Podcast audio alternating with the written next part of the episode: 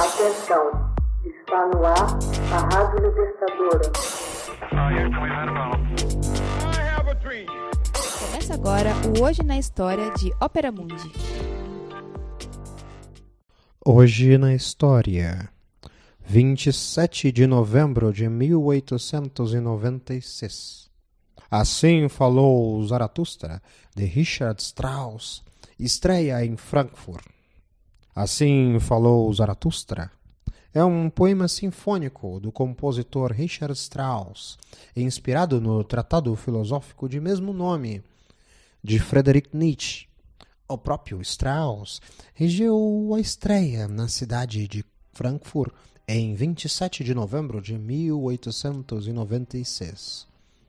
A introdução tornou-se muito conhecida por ter sido usada como tema musical no filme 2001, Uma Odisseia no Espaço, de Stanley Kubrick.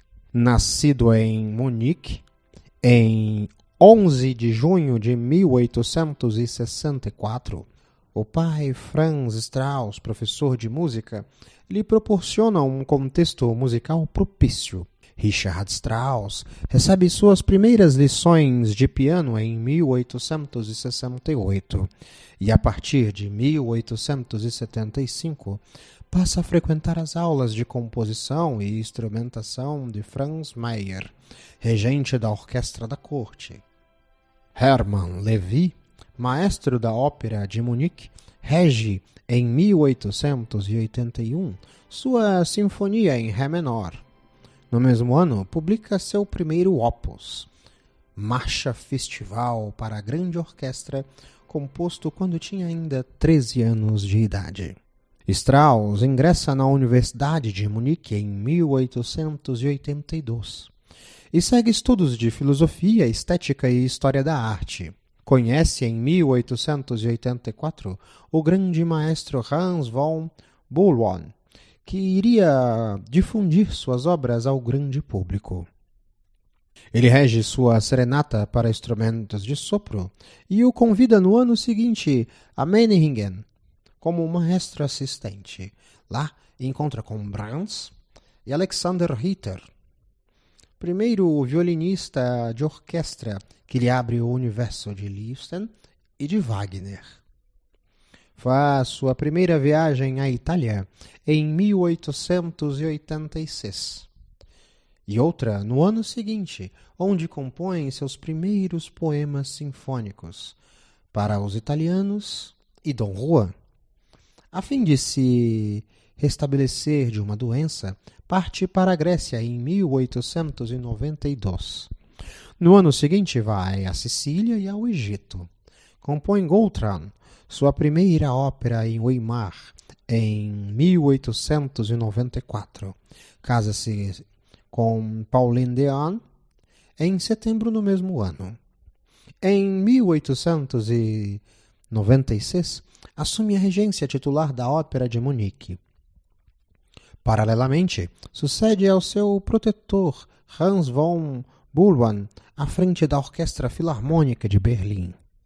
Em 1900, em Paris, conhece Hugo von Hofmannsthal, que seria o librista de suas mais famosas óperas: Electra, O Cavaleiro da Rosa, Ariane na Ilha de Naxos, A Mulher Sem Sombra, A Helena Egípcia e Arabella. Em 1905, compõe Salomé, sobre um texto de Oscar Wilde em Dresden. No mesmo ano, publica em alemão e com sua própria revisão o grande tratado de instrumentação de Hector Berlioz. Em 1917, colabora com a criação do Festival de Salzburgo, admirador de Mozart que ele era.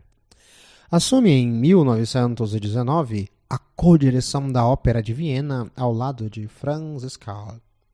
Abandona todas as suas funções em 1919 1924 para se dedicar à composição.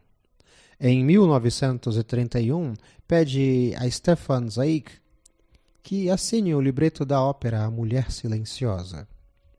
Quando os nazistas tomam o poder na Alemanha, aceita dirigir a Câmara de Música do Reich. Não compartilha da ideologia racista do regime, mas dedica uma canção a Joseph Goebbels, ministro da propaganda da Alemanha nazista de então. Substitui em 1933 os maestros Otto Klemperer e Arturo Toscanini, que se recusaram a regir no Festival de Bayreuth sob o regime nazista, como este último havia recusado de fazê-lo sob o fascismo italiano. Apesar de exigir que o nome de Zeigen contasse dos cartazes de A Mulher Silenciosa, comprometeu-se com o governo a participar das manifestações oficiais e enriquecer com sua arte e imagem os assuntos caros ao regime nazista. Compõe o hino olímpico para os Jogos Olímpicos de Berlim em 1936. Depois de manifestar preocupação com os primeiros processos de desnazificação em 1945, retira-se com sua esposa para a Suíça. Em 1949, retorna à Alemanha, falecendo na Bavária em 8 de agosto de 1949. Musicalmente, Strauss levou a atonalidade a paroxismos de histeria em Salomé e principalmente em Electra, a mais tonal das partituras do compositor. No entanto, em O Cavaleiro da Rosa, resolveu voltar atrás mesclando valsas e suaves melodias tonais, com todo o arrojo das tendências musicais contemporâneas. Hoje na História. Narração José Igor. Edição Laila Manuelle. Texto original Max Altman. Você já fez uma assinatura solidária de Opera Mundi? Com 70 centavos por dia, você ajuda a imprensa independente e combativa. Acesse www.operamundi.com.br/apoio.